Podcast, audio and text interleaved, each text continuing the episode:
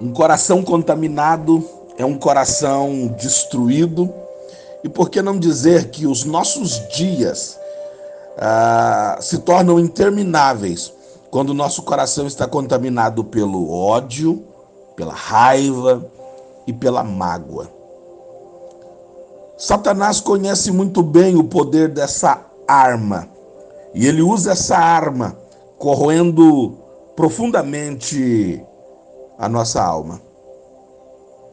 Deixa eu te falar uma coisa. Só o poder de Deus pode esmiuçar, tem poder para esmiuçar as profundezas humanas. Só Deus sonda, só Deus conhece os pensamentos do coração. Uma das terras mais difíceis de cultivar é o coração do homem. E de verdade, quando ela está contaminada, as coisas ficam piores ainda. São tantas raízes malignas que surgem que é preciso tomar muito cuidado para não ficar também preso nas suas articulações. Ei, é preciso se proteger, estar lavado pelo sangue de Jesus, usando as luvas da sua presença. Ei, é preciso fazer uso das ferramentas celestiais para remover os resíduos contagiosos, para arrancar as estacas, os fincões colocados pelo mal. É necessário ter forças, determinação para demolir as, gra... as grandes grades de ferro, os arames das... da escuridão Porque existem corações que estão submersos no meio do mal, pensamentos ruins, maledicência, desobediência. Ei, maligno dominando. E talvez, por que não dizer que um coração que é dominado pelas trevas, tudo nele se torna escuridão. Até o que parece ser bom se torna mal. As janelas da alma, os olhos, não veem nada bom. Eu encontro às vezes pessoas que chegam nos lugares, nos ambientes, e elas dizem: Cara, não tem nada bom aqui. Porque na verdade, não é que o lugar não tenha nada de bom. Na verdade, o coração delas está dominado pelas trevas, tornando tudo que está à sua volta uma grande escuridão. Às vezes nós estamos vendo tudo turvo, tudo nublado. Talvez nós estejamos vendo tudo. Será que é o ambiente?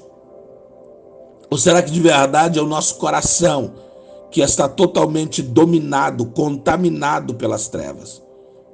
E na verdade, até o que parece bom se torna mal. Porque o inimigo vai usar esta pessoa o tempo inteiro. Cada passo que ela der, cada palavra que os seus lábios proferirem, sairá incrementada com uma dose de engano de Satanás. Porque a boca só fala do que o coração está cheio. E se alguém está com o coração cheio de maldades, Ei, preenchido com rancores, violência, vingança, inveja, usurpação, mentira, raiva, ódio, mágoa. O que de bom essa pessoa irá fazer? Se na verdade tudo que tem dentro dela é mal, tudo que ela premeditar Tudo que ela quiser interferir, o maligno vai. Tudo que ela quiser fazer, o inimigo vai interferir, vai coagir, vai usá-la para promover as suas manobras perversas. É necessário fazer uma limpeza, uma exímia limpeza dentro de si e eu é isso que eu quero hoje, em nome de Jesus, através desta palavra, liberar sobre você, que dentro de você possa mover, vasculhar cada cantinho, cada recôndito, cavar com forças, com cautela, para retirar todos os entulhos que estão dentro desse coração. Tirar de tal forma e com cuidado para não causar grandes arranhões. Remover as pedras deixadas pelo mal sacudir bem toda e até remover por total as impurezas, o obsoleto, aquilo que sufoca, que impede a germinação do bem. É preciso ter sabedoria, saber diferenciar quais são as sementes boas e quais são as sementes ruins que foram semeadas, porque o mal muitas vezes confunde. As pessoas dizem uma coisa, mas tem outro pensamento armazenado em seus corações. São ideias vindas das trevas. São desejos implantados pelo mal. Pensamentos que distanciam de Deus, atitudes que entristecem o Espírito Santo. Sendo que o que prevalece é o que vem do coração. Mas eu quero, nesta manhã,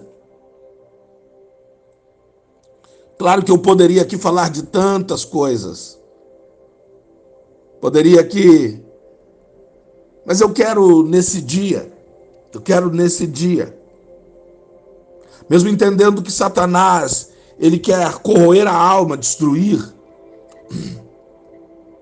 e muitas pessoas ganham hábitos ruins, porque baixam a guarda, calam o Espírito Santo, abrem brechas, abrem brechas para que o inimigo comece a se infiltrar, trazendo mágoa, angústia ao coração, trazendo tantos pensamentos, sentimentos malignos, mas que a, a, a, nesse momento, mesmo que a gente às vezes está em meio a uma insanidade espiritual, muitas chegam a pedir o castigo de Deus a seus ofensores, desejando mal às pessoas, amaldiçoando as pessoas, mas a palavra de Deus nos dá um ensinamento contrário a isso. Ela nos manda orar por nossos inimigos Então, ei, dobre teu joelho agora e ore por quem te causou mal. Ore pelos inimigos, ame-os, pois assim foi feito conosco. Paulo nos diz para sermos bondosos e perdoar uns aos outros, assim como o Pai nos perdoou. Perdão não é fruto de um sentimento, mas de uma escolha.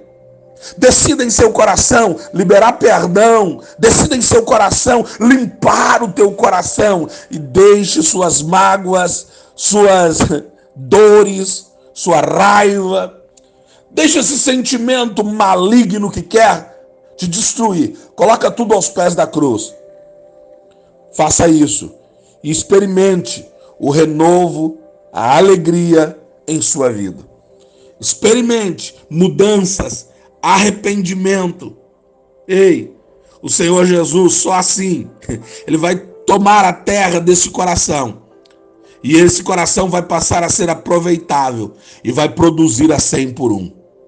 Vai produzir a 100 por um. Vai produzir, é, essa é a palavra. O teu coração limpo, o teu coração regenerado, transformado, agora não mais dominado pelo maligno, mas cheio da presença de Deus, ele vai produzir frutos tão poderosos que vai mudar. Vai mudar tudo em você. Tua colheita vai ser mudada tua história vai ser mudada.